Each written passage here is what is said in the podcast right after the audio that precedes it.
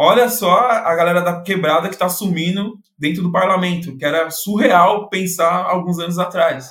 E hoje a gente está vendo os nossos lá ocupando esse espaço. E acho que é isso que tem que acontecer.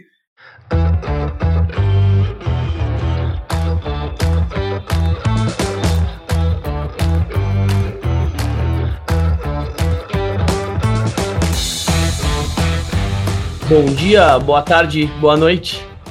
Estou aqui hoje em mais um desnegócio incrível, maravilhoso, começando o dia na minha querida Ilha Bela. Meu privilégio de existência, um pedaço de ilha que eu estou aprendendo a chamar de meu. É, hoje vamos falar um pouco de território, de família, de resiliência, de coragem de agir com coração de criatividade em escassez, de privilégio e abundância na periferia, na marginalidade que depende da perspectiva, não necessariamente é tudo isso, ou é só isso. Hoje eu estou aqui com um grande amigo, irmão, Hermes de Souza, mais do que um líder daquele território, mas um líder inspiracional do mundo todo, que já falou e já inspirou pessoas que nem sabem a língua que ele fala, mas que saem inspiradas com essa pessoa que para mim é um grande amigo de alma, que a vida acelerou em cruzar. Imagina se eu conhecesse o Hermes só com 60 anos. Conheci ele com menos, com 35, 34 e agora com 37 continuo junto. Hoje Hermes é líder de vários projetos é, em São Miguel Paulista, é, uma região periférica da, do estado da cidade de São Paulo. E é um cara que faz muita coisa, inclusive ele tem um episódio, hoje o Hermes está como co-host, né? Ele está como co-anfitrião no lugar do Davi, Davi está na correria, e isso vai acontecer mais no desnegócio, a gente vai começar a incorporar pessoas que têm episódio com a gente, então Hermes, se eu não me engano, é o episódio 10, é um episódio que vale a pena depois você que está ouvindo a gente é, escutar e assistir. É... E a gente está aqui hoje para receber uma outra pessoa muito especial, uma energia nova no desnegócio uma energia que apareceu sem querer, não era necessariamente a vida técnica, não traria o Olegário para cá com a gente. Mas como o fluxo da vida é aleatório e essas aleatoriedades se chamam sincronicidade no meu vocabulário, o Olegário foi um cara que no começo do Orgânico Solidário, por alguma correlação, eu cruzei ele, a gente fez uma alguma ação junta e a gente a vida se desconectou de certa forma. Eu não acompanhei mais ele. E aí simplesmente é, Vendo um stories de uma grande amiga que vai ser em breve, em abril, ela vai estar aqui com a gente, com a Amanda, uma super ativista do clima, uma empreendedora da Brasilândia e que valoriza a sua origem. Ela estava, acho que, no encontro com bolos, enfim, com, com um político, e aí eu vi alguém falando lá de peito aberto, com aquele cabelinho caricato, com aquela figura forte, falando do coração. Eu falei, não, será que é o cara da Brasilândia cabeção lá de trás? O cara existe ainda. Ele continua fazendo isso ainda. E aí eu falei com o Davi, falei com o Matheus, falei, a gente precisa fortalecer um episódio com três lideranças sociais para mostrar que ONG também é empreender. ONG no Brasil são mais de 816 mil registradas, isso em 2021.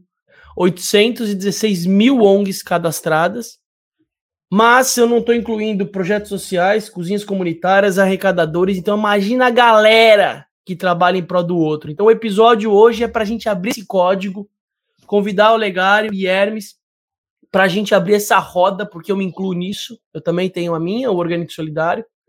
Então, vai ser um papo para te mostrar essa perspectiva empreendedora nua e crua.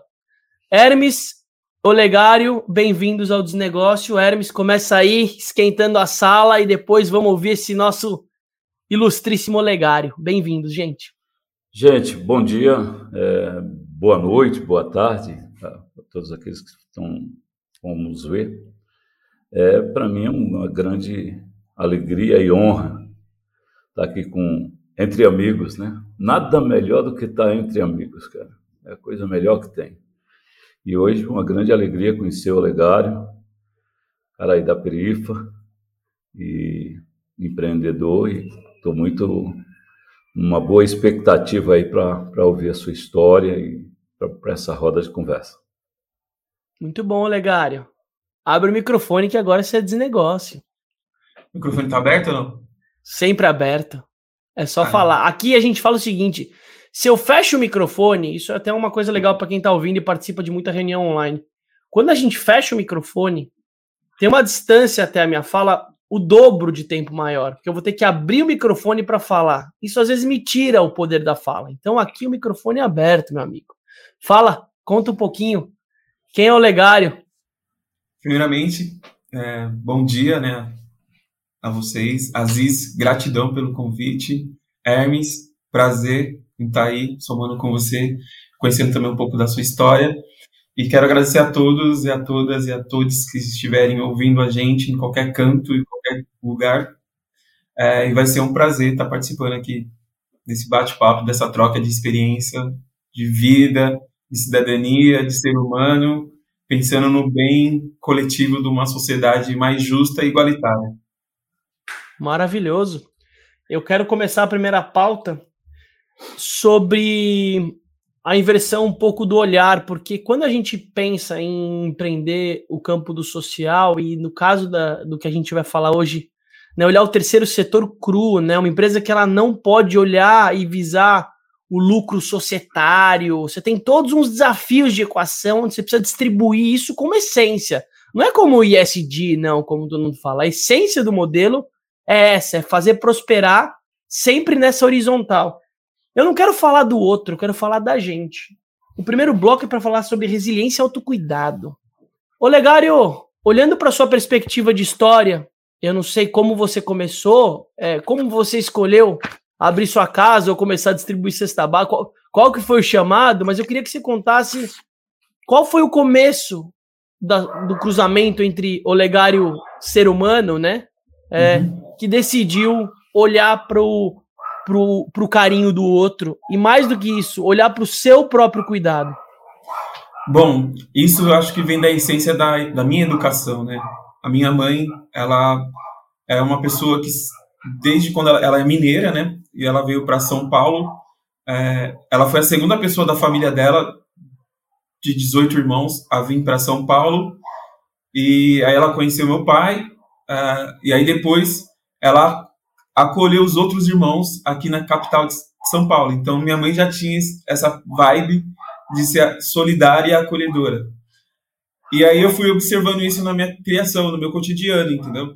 Ah, mesmo com a gente é, morando aqui num, num, bairro periférico, numa casa simples, tinha muito amor.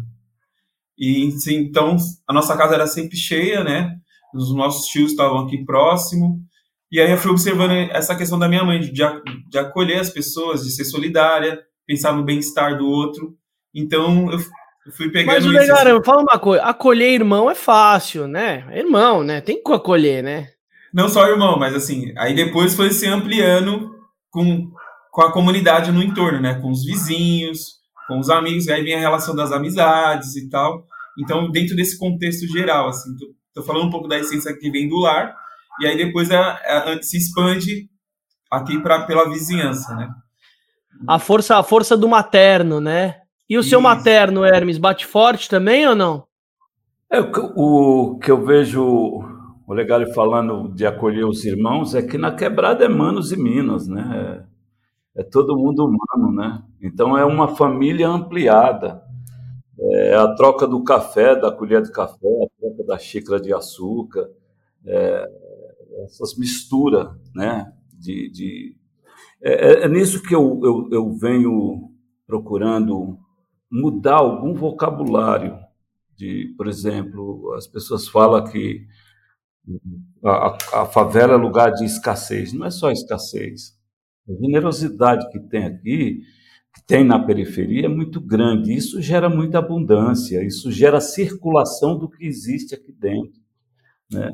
Então, essa questão do abraçar o irmão é um abraço de uma família maior. É assim que eu, eu acho que a gente vê isso, né, Olegário? Isso, exatamente. Essa questão da solidariedade aqui na, na periferia é, é natural, né? não, é uma, não é uma, já faz parte da nossa cultura, da nossa realidade. Então, é muito simples. Se eu estou precisando de alguma coisa, ah, eu sei que o vizinho vai me, vai me acolher e vai me ajudar, né? É, com, com um pacote de feijão, com um pacote de macarrão, com um pacote de, de sal, enfim, com qualquer outra coisa. É, tem festa e às vezes, ó, eu preciso de uma cadeira, de uma mesa. Aqui se dá um jeito para tudo, cara. É muito louco, né? Porque às vezes vocês falam disso e eu olho como se fosse o AI sendo uma outra realidade, né? É quase uma outra matrix do jogo, né? Porque eu vejo uma perspectiva da classe média, da classe econômica, do motor das coisas empreendedoras. E quando acaba a água, as pessoas, em vez de economizar, elas compram um caixa d'água. Quando acontece aqui do outro lado do mar uma crise absoluta com uma chuva desigual, onde morre gente, criança de três anos, enterrada, gente morta com terra na boca, a pessoa olha para os amigos só e fecha a comunidade onde ela conhece as pessoas e quando ela resolve isso, ela vai embora e já resolveu. O senso de coletividade, desse termo de mais do que o comunidade, o comunitário, né? Ele é uhum. é muito diferente. É, tem uma premissa olhar para mim primeiro, e eu tenho escutado isso muito forte, eu quero ouvir isso de vocês. Se eu tô num momento de fragilidade, de vulnerabilidade, o avião fala isso, né? Se eu tô numa situação de queda de avião, antes de cuidar do outro, eu preciso colocar a máscara em mim, porque se eu não colocar a máscara em mim, talvez eu não consiga nem ter energia para ajudar o outro. E eu quero saber de vocês, dentro desse senso de coletivo que permeia a realidade, da periferia da quebrada, ou do termo que cada, cada região do Brasil usa, né? É, são diferentes termos que se apropriam. Como vocês olham para autocuidado? Como vocês se nutrem de vocês mesmos? Como vocês se bastam? Quando você, como vocês sentem o limite de opa, mais que isso vai fundir a máquina. Eu quero saber como que vocês lidam com o olhar pro eu no momento de muito pro outro, pro outro, pro outro, pro outro. Vou deixar sempre pro, pro Hermes começar. Tá. então, autocuidado para mim é o, o, eu, eu entendo que assim, no cuidar do outro eu sou cuidado. Eu não, eu, não, eu não tenho uma perspectiva de cuidar o meio ambiente, eu preciso pensar no ambiente todo, né? Porque é nesse lugar que a gente se encontra. Eu acho que nesses últimos anos, com essa globalização, com essa, esse destravar da, da, da tecnologia, uh, o senso comunitário se perdeu muito também. Porque as pessoas estão muito com a cara enfiada no celular, você está andando, as pessoas estão olhando para o celular, às vezes tropeça, bate, cai, sabe? É, esqueceram do bom dia, do sorriso, da alegria. Né? Na periferia a gente procura, é, eu venho falando da gente não resgatar, mas da gente fortalecer esse senso de viver e conviver em comunidade, que é olhar para o outro. Tem umas, umas, coisas assim que é absurda. Você, por exemplo, você, a, a invisibilidade não é só uma coisa do, do, do dos bairros nobres. A invisibilidade também está na periferia.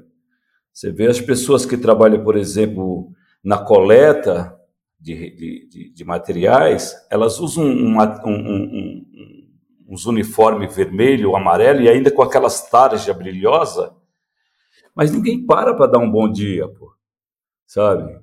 E é pessoas nossas, da nossa comunidade, é aqui, ninguém para para dizer, e aí, quer tomar um café? Tá, tá, tá suado, tá correndo aí, tomar um café, tomar uma água rapidinho. Né? Então, Inclusive, esse exemplo que você deu, né, Hermes, da coleta, você tem mais do que alguém da comunidade. Você tem uma pessoa que cresceu dentro do NUA, que é corre à noite, que corre é. à noite para fazer exercício, porque na verdade ele não é um coleta, ele está coletando para pagar as contas, porque de dia ele tem, além da noite, ele tem mais dois empregos, dois, duas vocações, dois ofícios, que é um atleta de alta performance e é um educador do NUA. Ele tem três saiu horários NUA, de turno. Cara. O cara saiu do NUA. Ele foi Lindo. convocado para a seleção brasileira daqueles negócios de trenó, Eu Não é conheci é esse cara, Olegar, esse, esse sorriso, era um sorriso desse tamanho. Ele tinha três turnos, ele dormia duas, três horas por noite. É. E ele estava lá para honrar da onde ele nasceu, da onde ele cresceu, que é dentro do, do projeto do Hermes, o NUA. E aí, quando você olha esse tipo de coisa, tem a ver com o que você falou, né, Hermes? Que o autocuidado, quando você estende que você não é separado, você, é, você também é o outro, a sua nutrição pode ser a partir do outro. Eu queria que você falasse isso, Olegário. dentro do autocuidado, você teve momentos de, cara, eu não vou dar conta. Eu acho que eu vou desistir. Né, você me mandou uma mensagem com toda a sua sutileza e doçura, porque eu sei que a gente tá falando do mesmo lugar, falou, Aziz, é, para participar, tem como né, dar uma ajuda aqui, uma contribuída. E quando eu abro isso, é o peito aberto, cara, porque Sim. essa é a realidade, né? Uma, para poder, tô precisando de uma, né, de, um, de uma, o recurso vai cair bem. Eu quero que você fale se em algum momento nessa trajetória de líder local, de ativista, é, você titubeou, você perdeu algum eixo fundamental aí do seu processo? Olha, é, esse lance de, de cuidar do outro e da minha pessoa, é, eu, eu, eu, sou natural, sabe? Assim, eu, eu penso mais no outro do que em mim. Não, não tem como, é, é incontrolável, sabe? Assim, eu, até tento, mas eu não consigo. Eu tento, mas eu não consigo.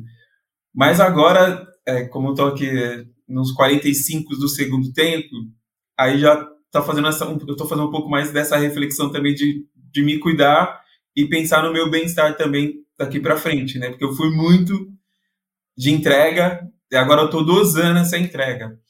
E, e uma coisa fundamental também é você ter um, eu faço um acompanhamento psicológico, né? Que isso me ajuda muito para não, porque é muitas histórias que a gente ouve, infelizmente, histórias de de desigualdade e de desumanidade numa cidade que é a metrópole mais rica do país e, e uma das entre as seis da América Latina. Então isso me deixa indignado e, e aí eu preciso ter um controle para não ter baixa em cima dessa situação, porque também se eu ficar frustrado, eu não vou conseguir ter forças para ajudar essa pessoa. Então eu tenho eu faço todo esse equilíbrio, faço esse acompanhamento psicológico nesse sentido para, opa, calma aí, não, não se aprofunda tanto, porque é uma questão, infelizmente, é uma questão cultural, né? Essa questão da, da desigualdade do nosso país, das pessoas viverem em condições precárias. Porque não tem investimento de políticas públicas na periferia, né? Uh, e eu entendo que o governo ele faz isso pensadamente, entendeu? Porque deixa eu, deixa eu aproveitar esse recorte porque assim, vocês estão falando, né? O Hermes trouxe também essa perspectiva do, do senso comunitário se perdendo, né? Do senso de coletivo e, e a tecnologia, de certa forma, propositalmente ou não, estimulando isso. A gente, tá, vocês moram em São Paulo. São Paulo é a economia do mundo, é o motor.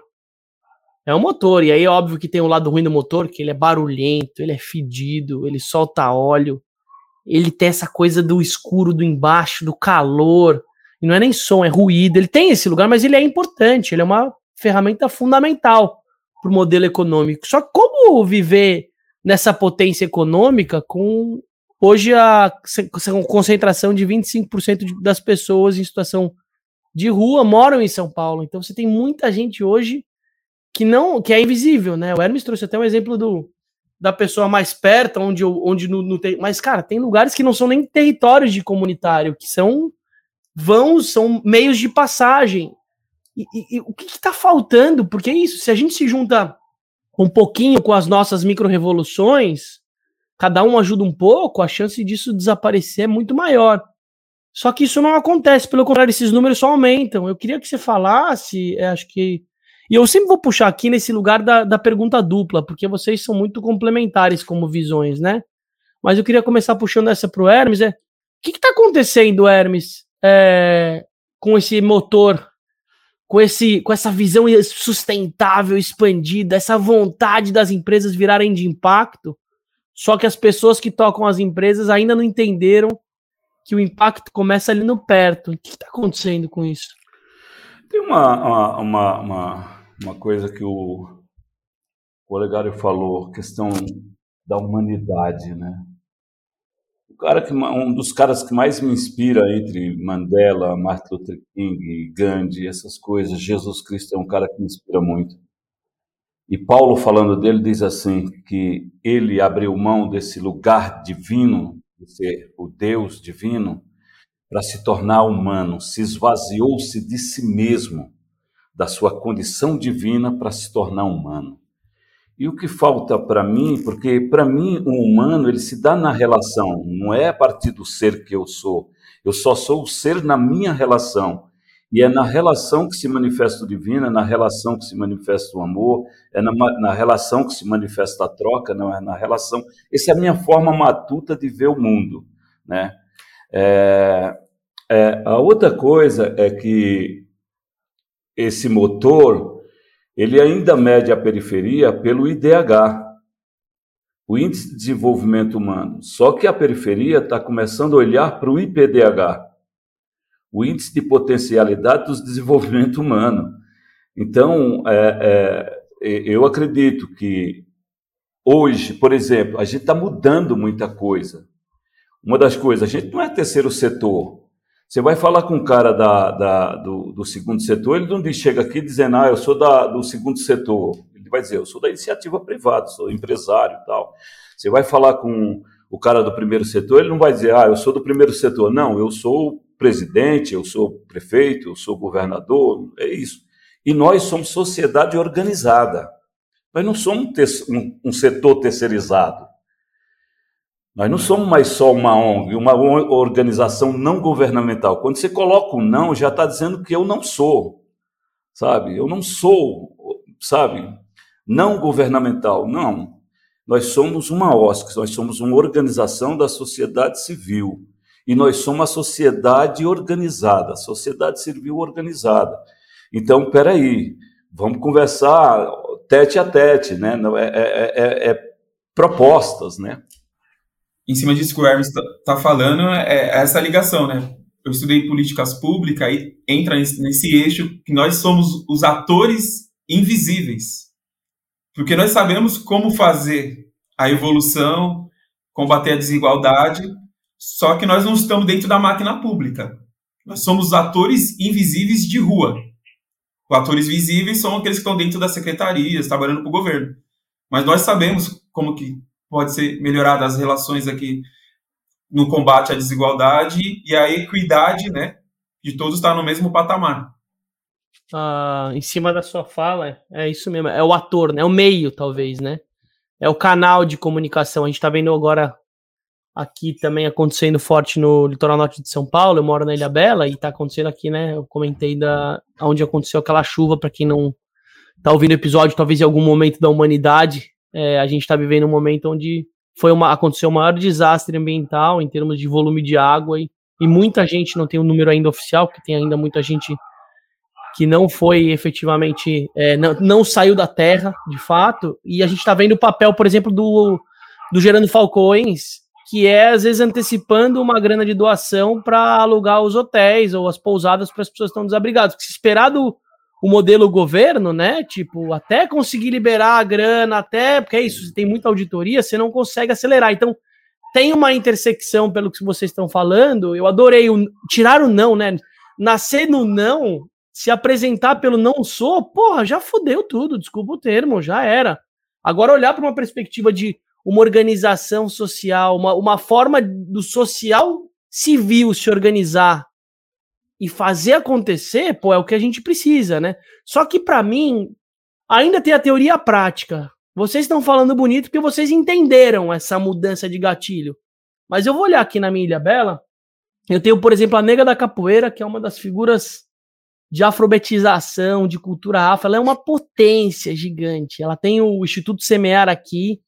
Ela é uma resiliência assim gigantesca. Só que ela para pagar as contas ela precisa ser faxineira durante o dia todo e na hora extra ela faz a vocação dela. Ou o Manu que vai ouvir esse episódio, que ele é líder da Associação do Reino, que é um bairro gigante aqui, é o cara que fala, ele é a voz daquela comunidade só que o cara, durante o dia, vende telemarketing de uma empresa de motor. Hum.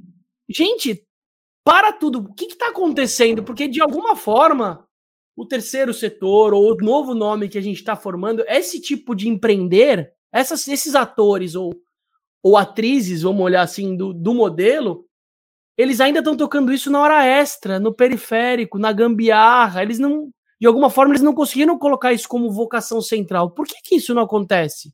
na visão de vocês? É, porque não, não, a, a prática da, da, da, filantropia no Brasil é uma, questão, é uma coisa muito voltada para o assistencialismo. Então, eu trabalho e a minha contribuição de, de generosidade, compartilhando com o outro, eu faço nas minhas horas. Então, eu não vejo isso também como uma forma do eu viver. É, é, é, é meu trabalho, eu, eu sou generoso, essa é a minha essência. Eu estou nesse lugar porque essa é a minha essência. Mas eu também tenho despesa, eu não sou santo. Eu estou me despindo da minha divindade para estar nesse lugar de humanidade. Então, eu tenho despesa, eu, eu preciso trabalhar e trabalhar nisso. É, eu acho que uma coisa que a gente vem construindo é, é, essa mudança de linguajar e também colocando isso em prática no nosso dia a dia. É, é quando a gente não chega para pedir, chega para propor.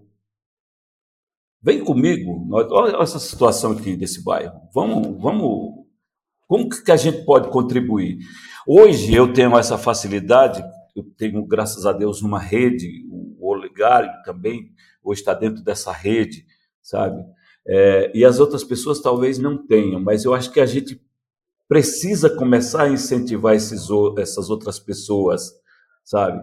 Não como ser exemplo, ah, eu não gosto da palavra exemplo, mas eu gosto de inspiração, sabe? Cada um inspirando o outro. É, é, é meio que dizer para o outro, mano, não para, bora, nós estamos juntos, é nós no caminho, é nós, sabe? É, e, e, e, compartilhar saber, compartilhar o que eu sei. Eu, talvez eu não tenha dinheiro, mas compartilhar o que eu tenho, né? É, eu acho que essa é uma das formas, né? Ô, Legário, o que, que você compartilha que você tem aí no que você está construindo na Brasilândia? Olha, eu compartilho, é, por exemplo, eu estou voltando com a retomada de uma coisa que, que me deixa muito indignado, que esse é o espírito para a gente tentar fazer a transformação de mudanças. É quando a gente vê uma situação e ficar indignado. Onde que eu aprendi isso? Eu aprendi isso em 2012, no antigo DOPS, que hoje chama Memorial da Resistência. Foi um curso de uma semana de educação e cidadania em direitos humanos promovida pelo governo federal de 2012. E lá, os especialistas, que eram todos técnicos na sua área, eles falaram: olha, o que vai nos mover para fazer uma transformação é quando a gente vê uma situação e ficar indignado. Então, por exemplo, a situação dos pontos viciados de lixo aqui na Brasilândia, que é comum também em outros bairros periféricos, está querendo relacionar que quem mora na periferia é um bando de lixo, é um bando de porcos. E não. E não é isso. E aí eu, eu me deparei com. Eu moro na rua aqui que tem uma escola. E do outro lado da calçada é a favela. A escola está dentro da favela e é do outro lado da calçada da minha casa. E aí eu passando na rua todo dia, vendo aquele acúmulo de, de lixo e de entulho. Na entrada da porta da escola, eu falei, tá tudo errado, cara. Na educação tá assim. Ferrou. Se a nossa referência é a educação, eu não vou. Aí aquilo me deixou indignado. O que, que eu fiz? Liguei para as empresas, Falei, olha, primeiramente vamos tirar essas caçambas de lixo daqui. Porque ela já está, essas caçambas de lixo aqui na porta, já está incentivando as pessoas a não respeitar o horário da coleta. Porque tem uma questão de educação. A gente tem as piores educação na periferia. E tem essa questão cultural, é assim mesmo, sempre foi assim, vai ser desse jeito. Eu falei, não, vamos mudar isso. Lixo com educação não combinam. E aí eu peguei, chamei as empresas, envolvi as empresas que é a Loga, que é a Logística Ambiental. Na época era a Inova, que era responsável pelos catabagulho. Envolvia a saúde, porque isso é uma questão de saúde também. Envolvia a subprefeitura e, e chamei os meus amigos grafiteiros depois no final para fazer uma intervenção. Falei, olha, isso aqui não, não quer dizer que nós somos lixo. Então eu criei um projeto chamado Bairro Limpo, quem ama, cuida. E aí, ao mesmo tempo, também conversando com os moradores para eles entender que aquilo ali está refletindo a nossa imagem.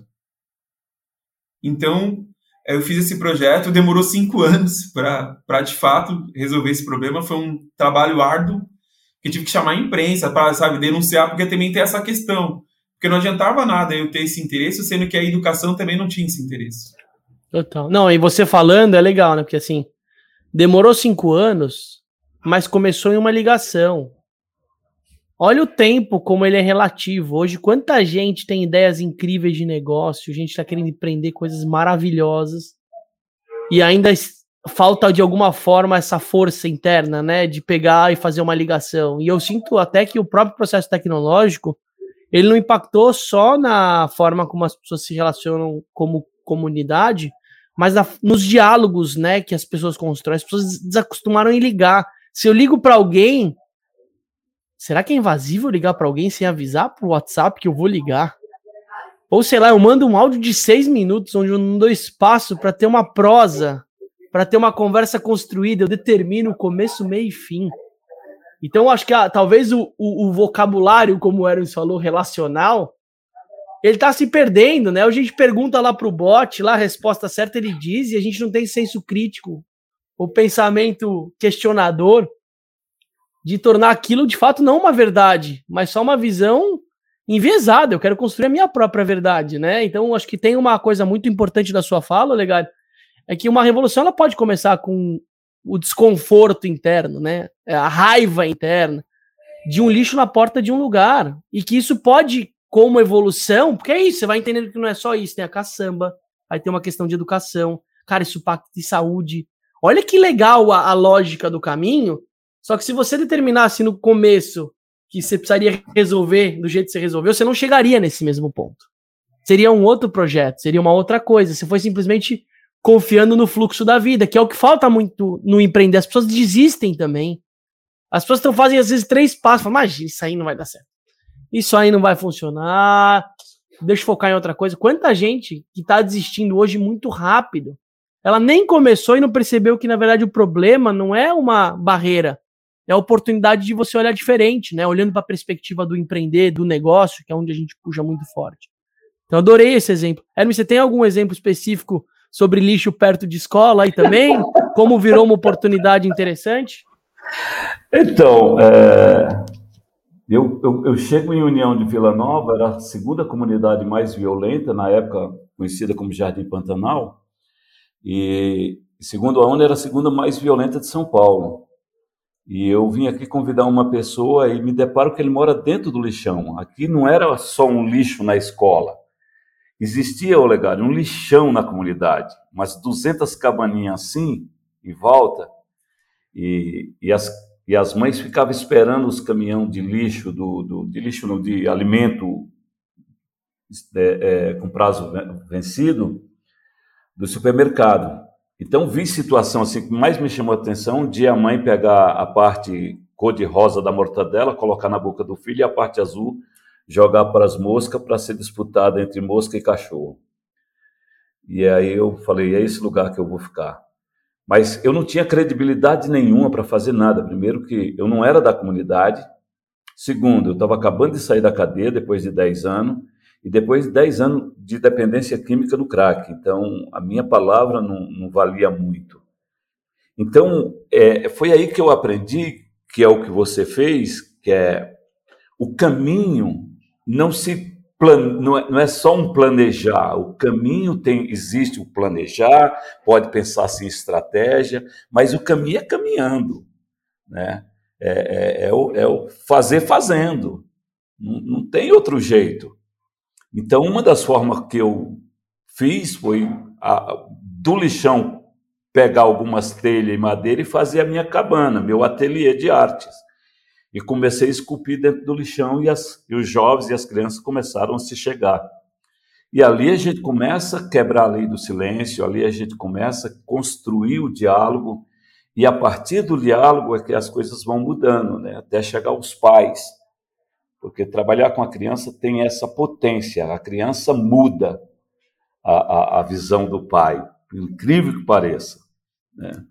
Então, o, questão... o, caminho tem só o caminho tem só um desafio, né, Hermes, que é como a gente lida com caminhos com assuntos paralelos, né? É muita coisa no paralelo e para isso acontecer você tem que empoderar pessoas, você tem que achar novas lideranças. Como que você faz isso aí, Olegário, em relação a você ter, hoje você representa uma organização, né, que é a Brasilândia Cabeção, que tem um papel super importante aí, só que ela não é só você, você precisa delegar, você precisa ter um time para Como que você olha para o modelo da forma como ela ela entrega, ela faz projetos, ela realiza ações, ela coopera em prol do, do ambiente onde você mora. Então, aqui que, que eu estou fazendo? Eu estou fazendo porque eu só tenho um espaço físico da minha casa, né, para fazer a questão da cesta básica e tal, e trocar ideia com a galera.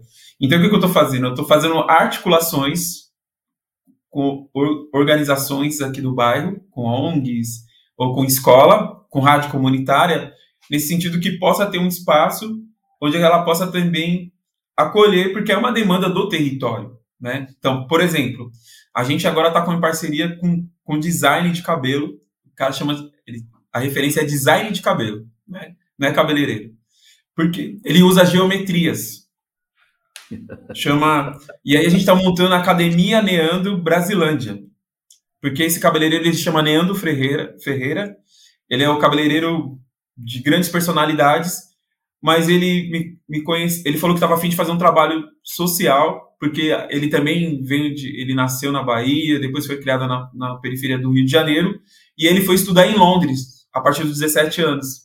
E aí ele foi estudar na escola do Vidal Suassum, que é uma das maiores referências de design de cabelo lá em Londres, na década de 60, 70. E aí ele falou, legal, eu tô afim de montar academia Neandro na Brasilândia, eu quero ser solidário, eu quero me doar uma vez por mês ou duas vezes por mês, onde eu possa ofertar essa qualidade de técnicas para as pessoas da periferia, porque não tem, infelizmente, a realidade nossa, por não ter acesso. Olha só que louco, né? O governo poderia estar fazendo isso, mas não, é uma pessoa. E aí ele está se doando e ele vem qualificar os cabeleireiros, por quê? Infelizmente, eles não têm essa oportunidade e também é caro, né, fazer esses esses cursos de geometria, ele falou, vamos dar essa qualificação, porque a maioria dos, dos cabeleireiros da periferia só, só usam dois segmentos, né? Tipo, na, principalmente na, nas mulheres, né? É chapinha escova, tá tudo certo. E ele não, ele, ele, ele abriu o código, ele quer abrir o código. Sim, ele falou, não, vocês podem mais do que isso. E sair desse estereótipo, né, que é colocado e é imposto. Você pode ofertar isso e aí você muda a personalidade também das pessoas, você trabalha com autoestima, né? E isso vai ajudar também na questão da, da renda.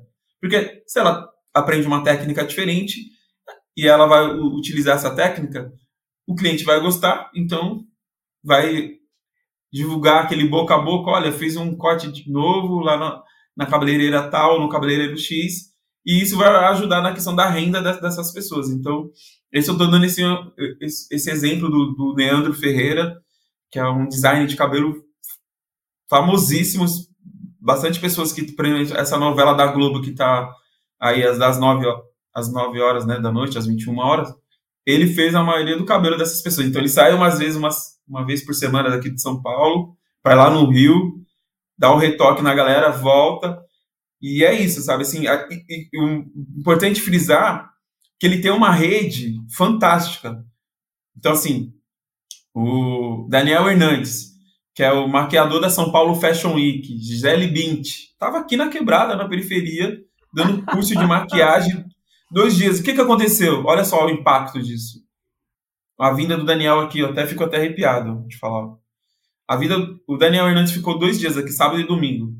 No, no sábado foi teoria, no domingo a prática três meninas da Brasilândia, da periferia, que nunca imaginariam.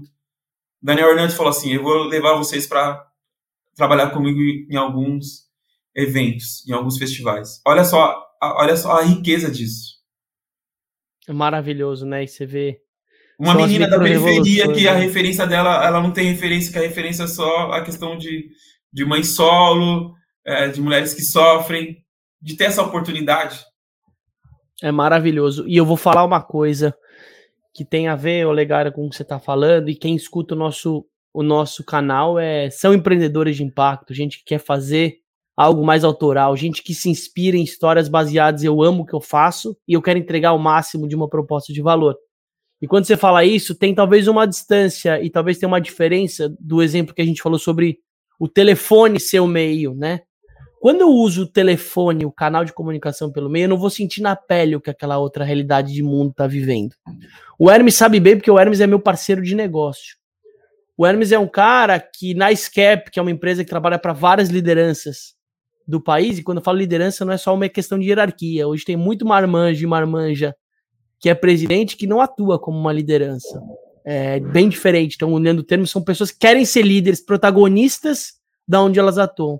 E no processo de aprendizagem da SCAP, a gente pega experiências reais para essas pessoas viverem o que elas precisam para trabalhar e desbloquear as necessidades pessoais dela. Como se fosse um MBA, uma formação, só que sob medida e baseado em experiência e não em educação convencional. E a gente leva muita gente para entender a perspectiva do Hermes, não com o olhar de zoológico que eu falo, o olhar do zoológico, que é olhar só para você, é olhar, ah, vou olhar como fora, né? Ah, deixa eu tirar uma foto, ou eu não vou me identificar como parte daquilo, porque no zoológico você tem a, você tem a divisão dos, dos contextos. É trabalhar essa integração de contexto. E a gente tem um dos nossos patrocinadores aqui do Desnegócio, que é a Copastur, que é uma empresa que trabalha com viagem e turismo corporativo, que a gente teve o privilégio de fazer a jornada do Edmar, do Dinho, que é, um, é o sucessor dessa empresa, hoje é o, o referência dela, é uma empresa de hoje de 800 pessoas, batendo mil, que quando a gente levou ele para o Rio de Janeiro, numa experiência, a gente levou ele para o Vidigal. E aí lá no Vidigal ele conheceu o Adam, que também tem um episódio aqui no Desnegócio, um cara incrível. E cara, o Dinho viveu a realidade de uma família local, entendeu os projetos, entendeu a perspectiva do tráfico de drogas, olhou a abundância, abundância, abundância, olhou o esporte, o infantil, a criança. O Dinho não fez uma coisa só, como o Legário falou, e é muito difícil fazer uma coisa só. O Dinho até hoje investe, apoia o Batucavide, acelera projetos lá dentro. Hoje é uma das principais empresas no segmento dele, que olha para o afroturismo como um pilar fundamental do Brasil, que tem muito a ver com o nosso DNA, que você não vai ter lugar nenhum.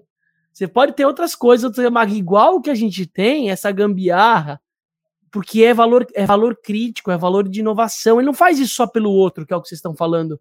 Quando a pastora olha isso, ela está buscando inovação para ela também, né? Então, valorizar mais do que o telefone é uma ação pontual. Eu vou falar em cima da sua fala, Legário, você trouxe a perspectiva que é o que arrepia, que é o impacto nessas pessoas que precisam. Mas, cara, quando você faz isso uma vez, ferrou. Você vai fazer isso pro resto, por causa de você, pelo prazer que você vai sentir em poder dar essa perspectiva para pessoas que não sabiam nem o que aquilo existia. Então, maravilhoso, mas começa numa micro-revolução, né, gente? Começa Sim. pequeno, né? Começa em duas ou três crianças. E tá bom. E é lindo começar pequeno também, né?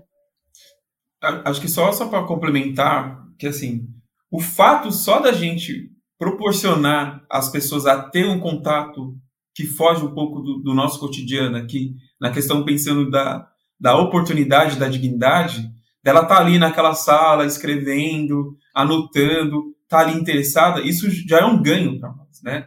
Então, por exemplo, uma das meninas que, que foi contemplada, que foram três meninas, ela, o Daniel falou assim, ô Legário, vem aqui, Olha só esse episódio, cara. Essa menina, veio aqui no sábado, ela não sabia nem pegar no lápis e nem no pincel. O que aconteceu? Ela ficou ralando na madrugada e no domingo ela foi a melhor aluna. Falou: olha a maquiagem que essa menina fez, cara. Vou levar ela para ir comigo para os eventos, para os desfiles. Louco isso. É, o que eu entendo numa, numa situação dessa é é que mudar o mundo é isso. Essa, essa costura que você fez e, e, e, a partir de uma iniciativa, você mudou o mundo de alguém que mudou, a, e o mundo dela é a Brasilândia. Então você muda a Brasilândia, sabe? É que às vezes a gente quer olhar para o total de pessoas que a gente quer mudar como um todo, né? Mas a gente vai mudar aqueles que estão no caminho, né? Que, que, que o destino, o universo, Deus coloca no caminho. Nosso compromisso é com esses aí, né? É, temos uma, um, um desejo, uma vontade para todos, mas esses que vêm, é esses que vão acontecer. Então, essa é a mudança da Brasilândia, essa é a mudança da periferia. Uma, uma outra coisa também em cima desse contexto, nessas pessoas que estão afim de contribuir com, com aqui comigo, com a Brasilândia, tem um outro projeto chamado Tom Quiri. E, e a essência do Tom Quiri fala da essência do beija-flor, né? Que ele vai lá, pega o, o pólen ali, o semear dele de, um, de, uma, de uma planta, que ele vai socorrer, vai pegar uma água que ele vai socorrer uma comunidade, e aí ele vai, mobiliza, resolve aquele problema na comunidade e ele vai semear para outra comunidade vai continuar é, desfrutando dessa questão do, do, cuidar do outro. E aí eu caiu minha ficha quando a galera veio, trouxe é, cestas básicas aqui para mim, E aí eu vi o morador, olha só que louco isso. Eu vi o morador levando um alimento para a casa dele. E aí veio essa essência do beija-flor. Olha, ele está levando, ele está semeando. O, beija-flor, aquela cesta era o semear. Dessa conexão com o Tom Kiri. Falei, cara, que fantástico isso. Essa pausa é uma pausa estratégica. Mais do que parar para beber uma água, é a oportunidade de você seguir a gente e poder compartilhar esse episódio para alguém. A gente está aqui para fazer você empreender do seu jeito.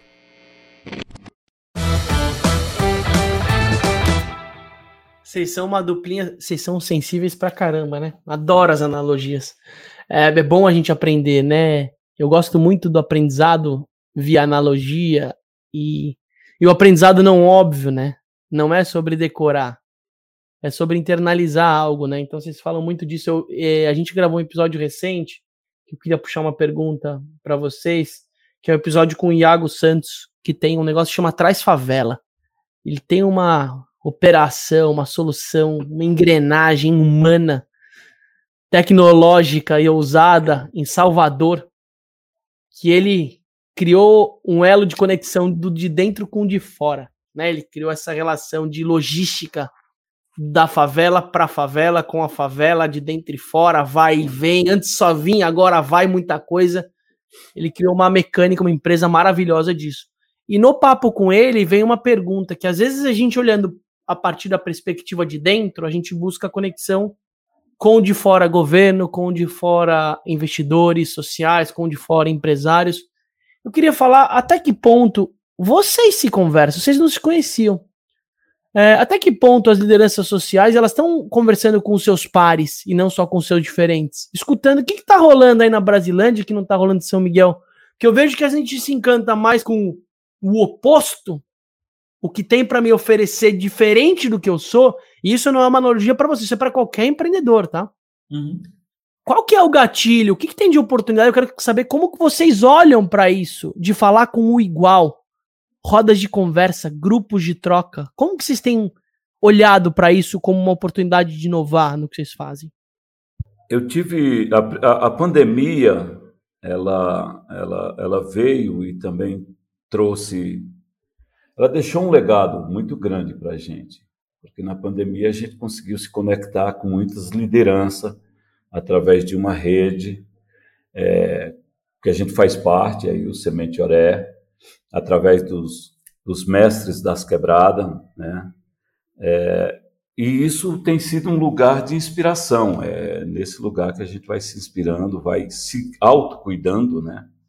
é, um olhando para o outro e, e, dizendo que está junto, está perto. E depois que passou a pandemia, a gente começou a participar de alguns encontros, por exemplo, eu gosto muito de, de ir lá no Favela da Paz, é, eles gostam de vir aqui na Universidade da Quebrada, a gente está trocando, mas ainda não é com a frequência com a para desenvolver essa potência que existe nesse encontro, né? Por exemplo, agora é, eu quero ir mais rápido possível lá na Brasilândia, né? Quero conhecer o Olegário lá no, no seu território, né? E quero que ele venha aqui, ter um tempo aí de qualidade.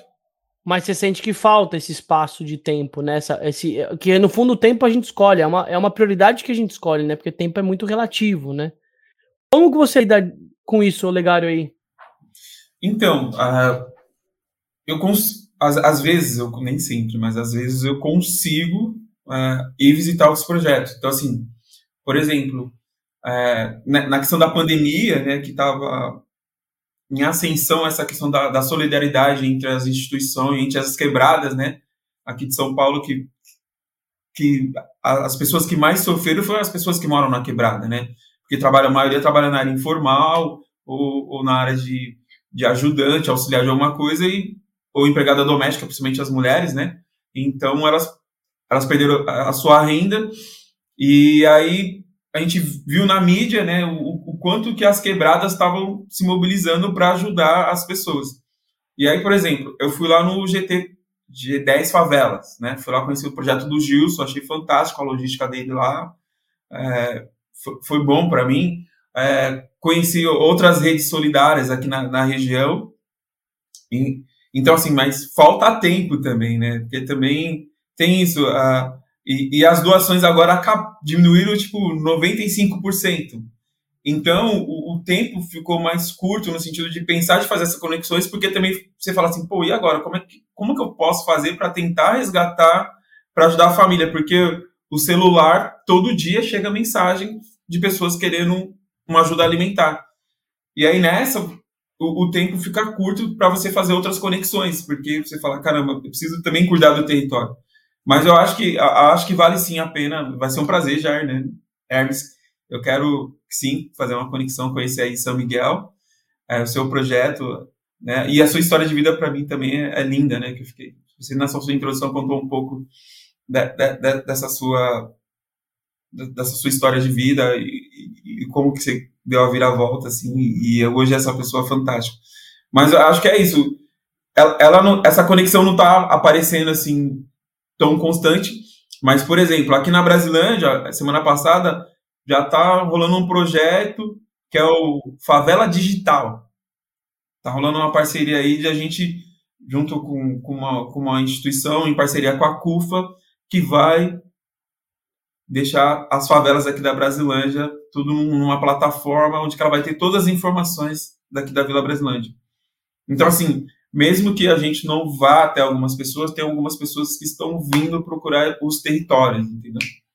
E aí se deslancha essas conexões. O território virou interessante, né? A gente fala isso muito. O Hermes tem uma fala, se não me engano, ele, mas eu já escutei algumas vezes nos mais de 80 episódios: é que a, o futuro vai vir da favela. O futuro já é a favela, na verdade, né? Se a gente olhar o delay, né? Tem um tempo até as coisas aparecerem para todo mundo.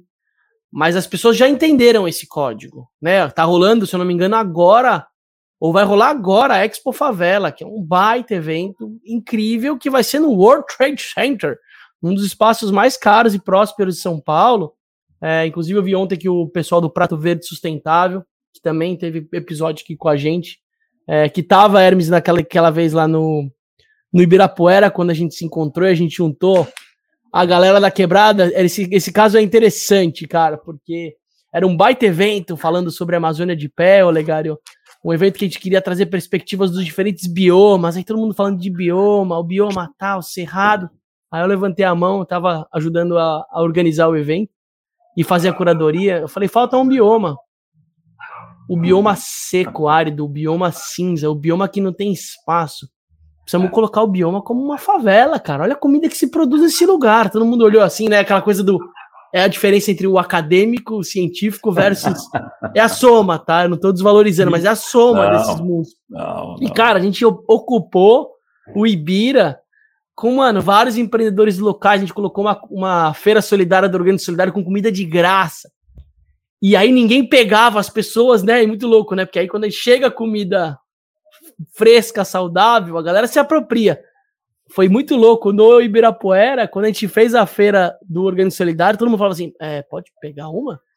É, é, posso? Pode mesmo. O, a pessoa que tem, ela fica sem graça de pegar.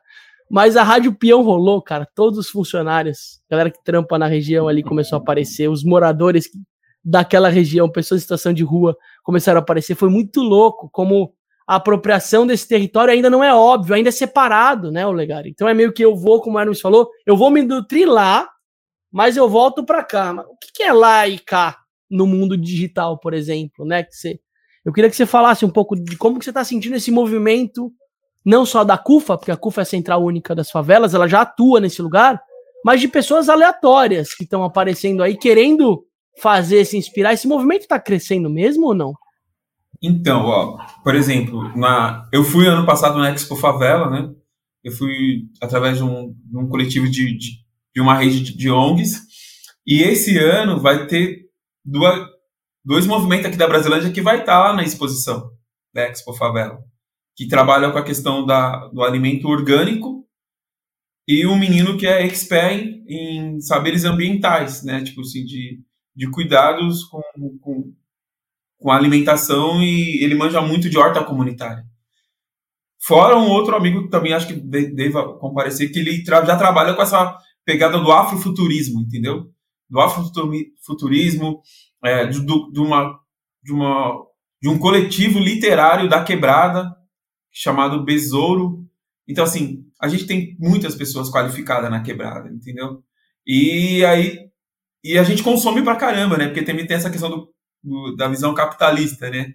E a, e a quebrada é uma potência, ela que ajuda na economia do país. E, e por, em cima disso também, falando numa questão de conscientização que a quebrada está começando a ter e está começando a evoluir, eu vou dar um exemplo no sentido das questões do, da eleição, né? Então, assim, olha só a galera da quebrada que está sumindo dentro do parlamento, que era surreal pensar alguns anos atrás. E hoje a gente está vendo os nossos lá ocupando esse espaço. E acho que é isso que tem que acontecer. Essa conscientização que os caras ficam usando a gente e, e, os nossos problemas são aqui até hoje, né? Eu tenho 45 anos e os problemas da quebrada da Brasilândia são os mesmos até hoje. E como que a gente vai resolver isso? Estando lá dentro. Então, é legal é, é, essa conexão nesse sentido de, de somos potências, a gente ajuda na economia do país, mas a gente não vê uns avanços nas questões que são palpáveis, né? Uh, a gente tem que ficar sempre pedindo migalhas para o poder público. Não, então vamos nos capacitar, vamos estar, lá, vamos estar lá dentro, porque a gente vai conseguir ajudar os nossos. É, eu acho que tem um, tem um movimento amplo, acho que tem vários lugares que também estão, não só aqui no Brasil, né, mas até fora. A gente já participou de, de, de alguns encontros, que, que é um educador indiano que vem mobilizando comunidades é, é, periferia, movimentos que vêm da, da, tanto da questão ambiental, mas também dessa questão da pobreza, dessa questão da fome, dessa questão da, da favela. É, a inteligência da favela, a, a regeneração da confiança. Né? As pessoas as pessoas tá lá, tá, tá o Aziz dizendo, olha, pode pegar, e as pessoas, mas pode pegar mesmo? Então, essa regeneração precisa ser, essa regeneração da confiança, né, precisa ser fortalecida a cada tempo. E nós, é para entender essa regeneração da confiança, eu falo, eu sou, eu sou um matuto. Eu preciso confiar em mim, eu preciso confiar no meu potencial, no nosso potencial. E eu acredito piamente que, que, que a solução para o mundo que está aí vai vir da favela, vai vir da base da pirâmide. Não é essa coisa pensada cá em cima e despachada aqui para baixo, não. É a gente pensando aqui embaixo, é, é, é, a gente dizendo aonde o sapato aperta, sabe? E a gente assumindo esse lugar que é nosso, sabe? É, ninguém está tomando lugar de ninguém, a gente está buscando aí, né, se preparando, conhecendo para chegar nesse lugar, né? Tem um ponto que é da fala de vocês que é isso: existe um interesse genuíno em iniciativas privadas, em empreendedores, em criar essas pontes, esse diálogo. Só que ainda tem um lugar que eu sinto que precisa ser quebrado, que normalmente a gente vai, vai e quando eu falo a gente, eu tô olhando pro lado do, do de fora pro de dentro, por mais que a gente tenha pontos de sinergia, só para facilitar para quem tá ouvindo se identificar também em diferentes territórios e tribos, né? que a gente ainda vai no maior, no que está mais estruturado, que tem mais credibilidade, que as, as corporações do nosso do território onde a gente atua, que é o olhar do na filantropia. Vou, aconteceu isso agora, né? Aqui na tô usando literal porque eu vivi na pele, de fato, uma realidade que ela é ela é latente, tem a ver com o que você falou, Lê. Quando você vive ali na pele, aquela dor, aquela tristeza, que você consegue entender uma camada que você não conseguiu enxergar, quando a gente é sensível aos poros dilatam, a gente aprende muito mais, infelizmente, na dor do que no amor, né? Na, na alegria. E eu vi o dinheiro indo para ver de escola, pras grandes. E aí você tinha praias ali do lado, cara, Camburi, que tá, mano, fudido, cara. Tá desesperador. Tá na lama, mas, cara, sei, é muito pequenininho. Vamos entregar para quem tem credibilidade, para quem tem estrutura. Não, se eu mandar lá, imagina, vou mandar pro Legário. Deixa eu ver quem é. Imagina, esse cara aí vai vender, certeza. Tem um lugar ainda da desconfiança do novo, que você precisa dar pro, pro que tem crédito, pro que tá famoso na história, porque ele vai garantir que aquilo vai chegar para quem mais precisa. Eu queria que vocês falassem qual que é a relevância das micro-revoluções e qual o desafio dentro da perspectiva onde vocês empreendem de lidar com as maiores, com as mais estruturadas, né? Não no senso de competição, porque não é competir, é sobre cooperar, né? Mas tem alguns desafios ainda de, de ah, mas é que se eu fizer um projeto colegário, não sei se ele vai dar a visibilidade que minha marca precisa, né? Porque ele ainda é pequenininho, ainda não sei. Então, legal, eu vou procurar uma organização que tenha mais, mais impacto no maior, que não é o maior, é o mais profundo, mas, mas tem uma distorção. Eu queria saber se vocês vivem esses dilemas, eventualmente, de ainda serem, para muita gente, desconhecidos ou até anônimos, é, e que isso, até que ponto isso pode ser uma barreira ou não para desenvolver o que vocês fazem. Então, aqui a gente tem uma forma de pensar, é, eu não sei, é, é, a, a, gente está aqui do lado e do lado do lado da gente tem a Fundação Tite Setúbal. E a gente bateu algumas vezes, tal, e, e aí não, não rolou. É, por quê? Porque não há uma sinergia é, de pensamento. Agora, assim, eu acho que as missões são diferentes. A missão deles é uma coisa mais de, de, de, de trazer um fortalecimento e conhecimento para o território, e o nosso está mais focado no desenvolvimento solidário para fortalecer o comunitário. Né? E é onde que é isso a gente se encontra. Então, depois de um tempo, é, alguém diz assim: ah, vamos conhecer uma fundação de base comunitária. E eu estava no curso. E aí a gente veio conhecer a fundação de base comunitária. E era a Fundação Tito Setúbal. Eu falei, gente, desculpa. Vocês querem conhecer uma fundação, uma, uma organização de base comunitária? Aqui do lado tem o NUA. É formado com pessoas da favela, serve a favela, trabalha na favela, atua na favela, é aqui que está a favela, sabe? Então hoje, hoje eu tenho uma parceria com a Fundação Tite Setúbal.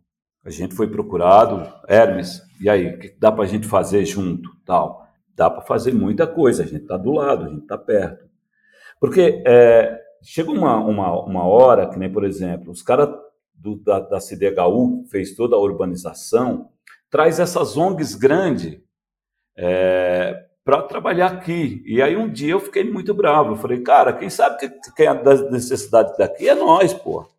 Desculpa. E não é nada contra os que vêm de fora. Não venha, vai venha para somar, mas também escute quem está aqui, sabe? Não vou deixar que as pessoas falem toda a vida o que eu preciso e o que eu quero. Então, por isso que nós temos um fórum de desenvolvimento local, onde a gente escuta a comunidade, onde a gente entende a comunidade, caminha com a comunidade mensalmente, para quando a gente chegar fora, a gente está sabendo o que está dizendo. Não estou falando pelo Hermes, eu estou falando por 45 mil pessoas.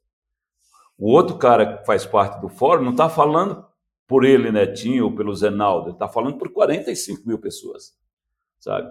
É isso que também que a gente chega no, no, poder local aqui e a gente diz, olha, a gente precisa agora que olhe aqui para a nossa comunidade. E aí o cara fala assim, porra, então não é o Hermes, não é o Zenaldo, é 45 mil pessoas que está batendo aqui na porta. Então, isso começou a facilitar o diálogo, né? É, então, essa questão dos grandes, dos pequenos, acho que também é uma coisa relevante. Eu acho que os pequenos também têm que botar a, a sua cara e não se render a, a, a, tudo que, que me dão, né? Eu acredito muito no, no, no na, na, nossa visão de missão e valores, né? E aí as pessoas, mesmo que sejam, é, que eu não estou muito preocupado com o grande, sabe assim? Eu estou preocupado de quem está chegando. Maravilhoso. É isso. É, negócios e estruturas são plataformas de pessoas, né? No fundo é sobre gente, né, o Legário? Maravilhoso. Uhum. Então é até para a pessoa que está se relacionando com o seu negócio com empresas grandes, pequenas, médias, do interior ou não, especializadas em algo ou mais multidisciplinar, antes de olhar, construir relações com essas plataformas, construa relação com quem faz essas plataformas. Busque pessoas que têm valores e talvez momentos também alinhados, porque eu, eu falo às vezes como momentos, porque é isso, às vezes o momento que eu tô, eu preciso de gente comigo que tem a mesma, uma energia similar. Se eu pegar alguém que tá num outro momento, eu posso até achar formas indiretas de fazer coisa, mas eu gosto muito de somar valores e, e visão, mas o momento da pessoa, quanto mais a gente tá ali, ó, a gente vai dar a mão, vai se agarrar e falar, vambora. Então tem essa, essa força. Um dos nossos patrocinadores aqui do Desnegócio é a Doari. A Doari hoje é uma das principais plataformas de gestão, distribuição, estratégia de doação. Hoje eles estão por trás de ONGs ou OSCs, como diz o Hermes, né? Ou iniciativas, ou campanhas de sociais de arrecadação. Cara, se não me engano, são mais de 8 mil é, CNPJs ou organizações que usam o recurso deles, porque eles perceberam que se eu não organizar e formalizar, estruturar uma tecnologia de apoio para quem está arrecadando, distribuindo e fazendo a transparência disso, eu vou ter um problema. Então é um caso específico da Duari, que é isso, é sobre valores. Ele achou uma forma de atuar com os piquituchos, com os pequenininhos, com os médios e com os gigantescos, né? E óbvio que não é a mesma solução. Ele adapta a solução. Esse é um ponto importante, é modularização, personalização. O Hermes falou, ó, deixa, me escuta para entender o que eu preciso, e aí eu vou te escutar para entender o que você tem para oferecer, para a gente criar algo junto que tenha essa sinergia. Se não tem esse espaço de personalizar, eu queria que vocês falassem um pouco sobre personalização de projetos, né? Porque muitas das coisas, o legado da sua fala é isso, é uma oportunidadezinha que aparece, você com a sua acessibilidade fala, hum, isso aqui pode virar um negócio diferente, maior, vamos testar. Mas é algo personalizado, que talvez daquele jeito ele só funcione aí dentro para aquele momento. Eu queria que vocês falassem como vocês lidam com projetos únicos, projetos que começam, evoluem e terminam, e projetos perenes, que eles nasceram para se sustentar, para crescer sozinho, para para ter uma prosperidade por ele mesmo. Qual que é a diferença disso para vocês? E como vocês lidam com isso no dia a dia? Você vai, Olegar? Vou deixar sempre você primeiro. a nossa missão tem muito a ver com essa coisa do desenvolvimento da, do, do território, né? Então, pensar o desenvolvimento do território. Então, nós temos alguns projetos pontuais de um ano, de dois anos, mas desde que esse, esse, esses projetos ele converse com essa missão e visão do NUA, porque mesmo sendo um projeto temporal, ele está deixando a sua contribuição nesse plano maior de desenvolvimento da comunidade, né? Agora nós estamos aqui com um grande desafio, dois grandes desafios: a unidiversidade da quebrada. Então, como que a gente torna a unidiversidade da quebrada um, um espaço que você conheceu, um espaço que você deixou uma contribuição aqui maravilhosa, Aziz, para a gente agora também estar tá escrevendo a escola de desnegócio da quebrada, sabe? É, e a partir do jovem, a partir do que ele aprendeu durante esse um ano, a partir daquilo que ele desejou, a partir daquilo que é o sonho dele. Então, o sonho, o desejo, para nós, para mim, que eu entendo que esse é o maior capital, que a, a, o maior recurso que a gente pode ter. E aí agora também está nascendo para fortalecer essa escola de desnegócio, o Banco Cacimba, a Fundação Cacimba. Então são dois gigantes que, que, que nascem dentro dessa estrutura do, do Instituto NUA mas graças a Deus, o, o que é bom é que assim foi sendo construído durante esse tempo essa estrutura que a gente pode dar um passo. Eu posso sair do NUA e o NUA anda. Eu posso sair. O NUA não precisa mais de mim, sabe? Hoje eu represento o NUA, mas o NUA anda sem mim. Então, criar estruturas que não tenham uma codependência, uma dependência total da, do, do, seu criador. Né? Isso para nós aqui também é uma coisa fundamental para o projeto do desenvolvimento comunitário. Que coisa linda saber dessa escola, hein? É, eu estou é apresentando. Né? Eu tenho cinco dias para escrever esse edital. Escola dos Demais, escreve junto, pede me ajuda. Esse também é o senso maravilhoso. Quero, quero, quero. Que coisa linda, Hermes. Que coisa linda. E você, Olegário, meu amigo? Então, a, aqui no, no Brasilândia Cabeção, é, eu estou pensando assim é, em como melhorar né, é, é, essa nossa parceria com a comunidade no sentido de potencializar, que o meu foco maior é potencializar a quebrada, sabe? Deles, deles absorverem é, o, o, qual é o legado que a gente quer deixar para eles, né? Porque daqui a pouco o nosso tempo está passando e, e precisa dar continuidade.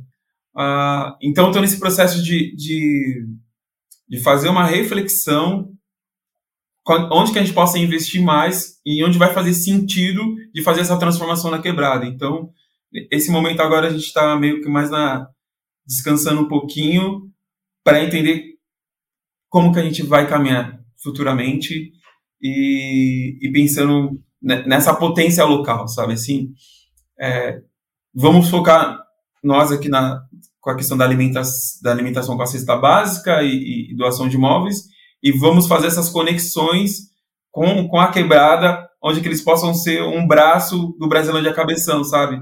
Olha, tem o cabeleireiro, tem, o, tem a, a outra formação aqui de, de, de parceiros, então a gente vai, eu acho que a gente vai, eu, o Brasilândia Cabeção vai ser meio que, que uma teia, sabe?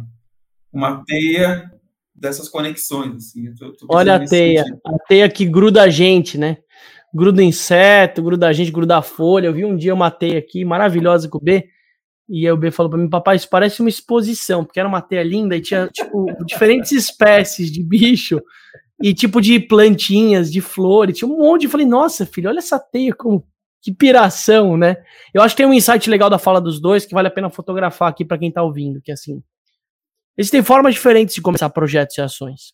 Elas podem simplesmente nascer na canalização individual de um ser humano, como o Hermes traz, né? Algo que ele cruzou as sinapses do Hermes, elas não funcionam só no cérebro, ele tem sinapses nervosas no coração também. Então, bate uns choques ali e aí surge algo.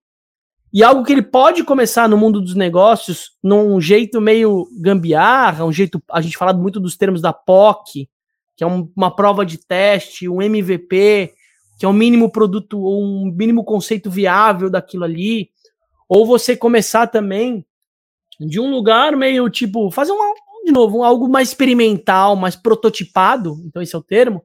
E a partir do momento que isso vai evoluindo ganhando corpo, você busca investimento. Então hoje no mundo dos negócios eles usam um termo que chama bootstrap, que é começar algo, uma startup, uma ideia nova, sem investir nada. Eu vou investir o recurso que eu já sou, que já tenho, que é a capacidade criativa e intelectual das pessoas que estão fazendo aquilo e o poder que elas têm de rede. Que com rede se faz. Em vez de eu, às vezes, arrecadar dinheiro lá para fora, eu olho em volta, eu já tenho recurso aqui em volta, né? Então, acho que o empreendedor precisa lembrar disso. Mas tem uma outra perspectiva que o Hermes me ensinou muito também, o legado, que é a perspectiva dos editais, das uhum. oportunidades que estão aí. Tem muita coisa muito legal. E que ela não é fácil de achar, e normalmente ela, ela foi feita para não ser fácil. Às vezes ela foi feita para você ter que contratar um profissional para que ache para você o que está rolando, né? Então tem um desafio também de segregação do pequenininho, que às vezes é o que mais precisa, de como a gente tem acesso a, esses, a esse dinheiro, ou a esse. Smart, tem um contexto que chama smart money. Smart é esperto, é o, é o sagaz, o, e o dinheiro esperto. Às vezes o melhor dinheiro que você precisa não é o dinheiro, não é o Pix. Às vezes é uma pessoa que vai trazer muitos Pix para você, né, como perspectiva. E o Hermes trouxe que eu não posso também criar um projeto que ele cresça via edital, mas que ele dependa disso, porque esse valor ele vai sumir. Então é como eu uso aquele recurso para me dar base estruturada o suficiente para que a partir daquilo eu construa um modelo de sustentação. O Hermes é rei da quebrada de fazer isso.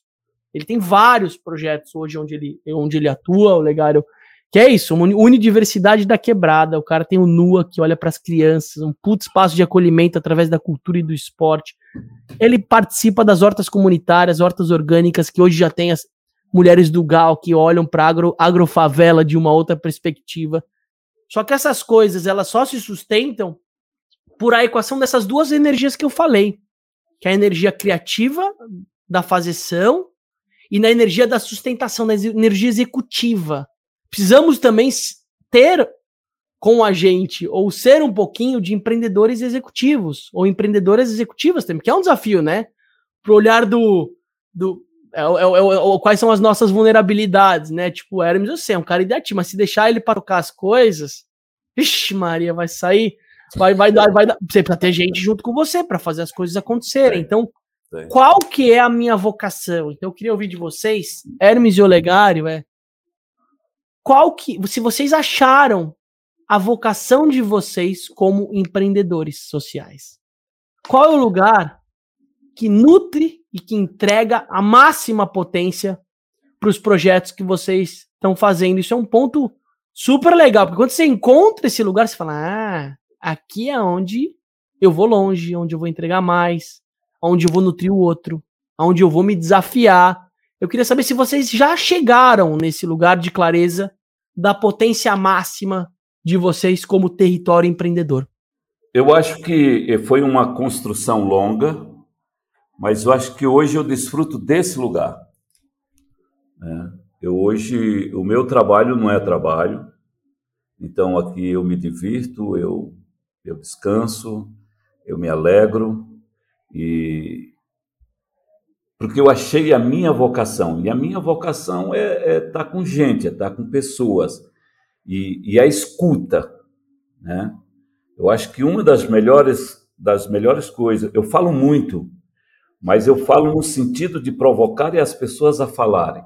E quando essas pessoas falam, eu me alimento dessa fala, porque o que eu gosto de trabalhar é justamente com essa escuta do que as pessoas estão trazendo.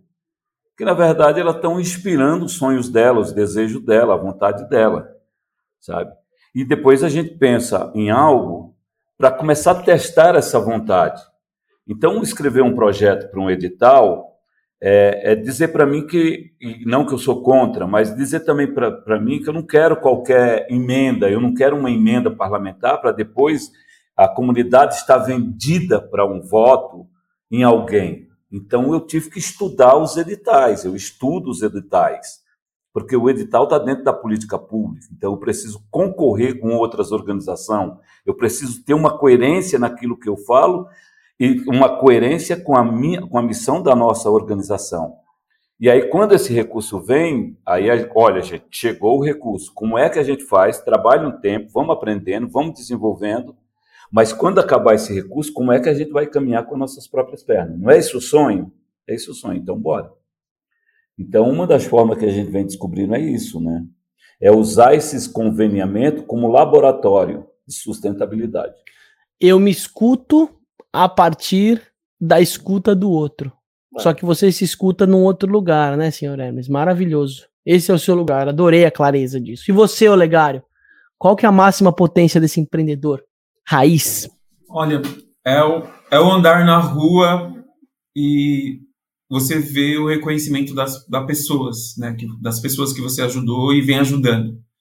Então, eu, tô sabendo da minha importância e da minha existência aqui no impacto na vida de outras pessoas, de famílias.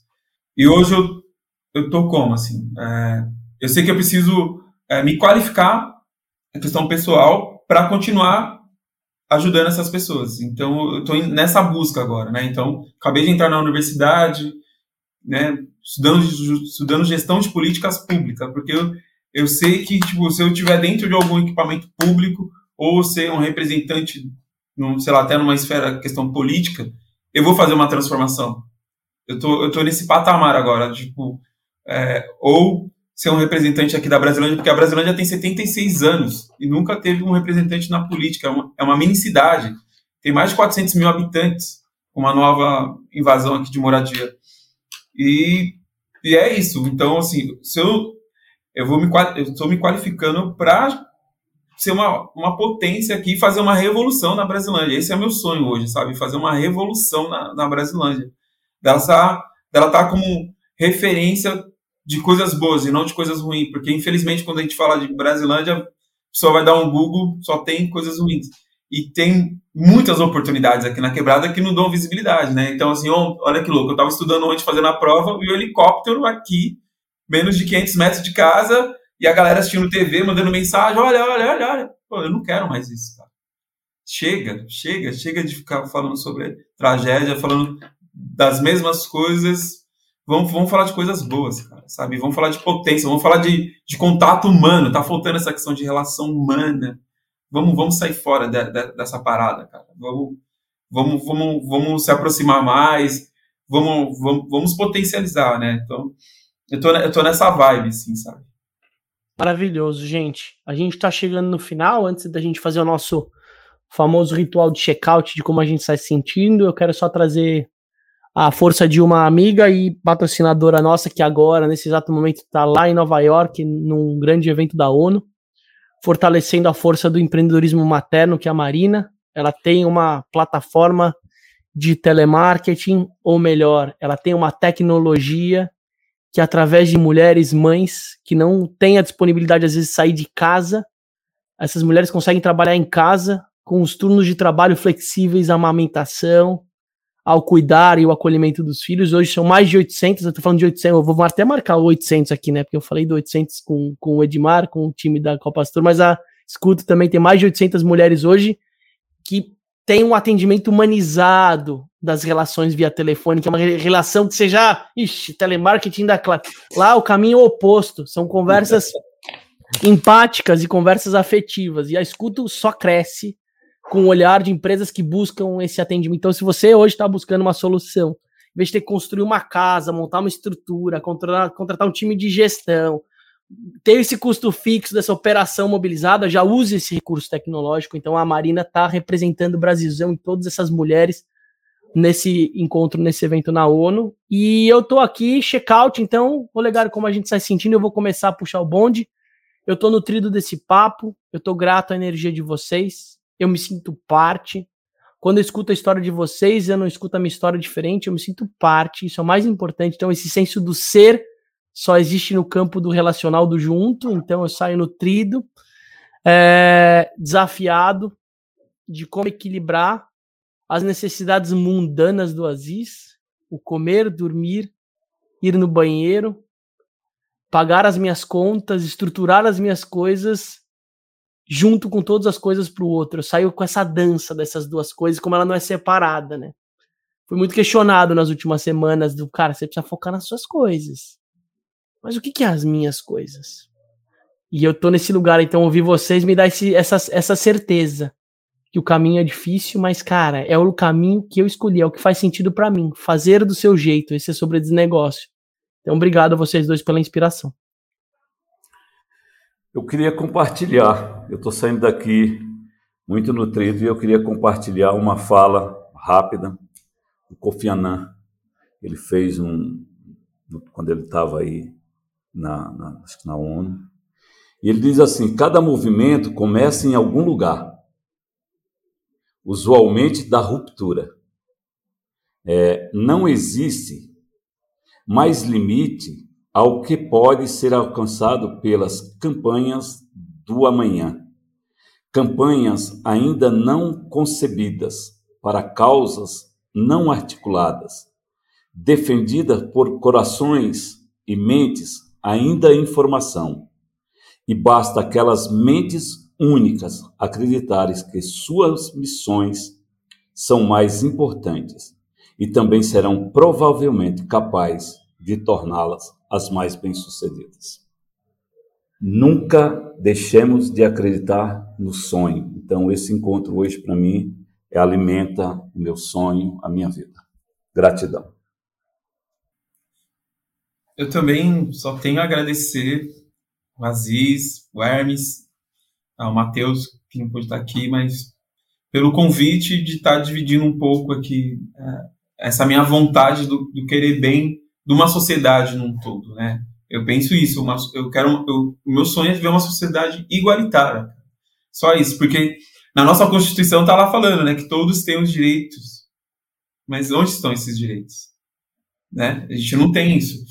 E nessa questão do sonhar, é, é, é faz me lembrar a, o, DVD que eu estava assistindo outra vez do acústico do Cidade Negra, né? Que era uma questão do, do Tony Garrido tá aí com o Gilberto Gil.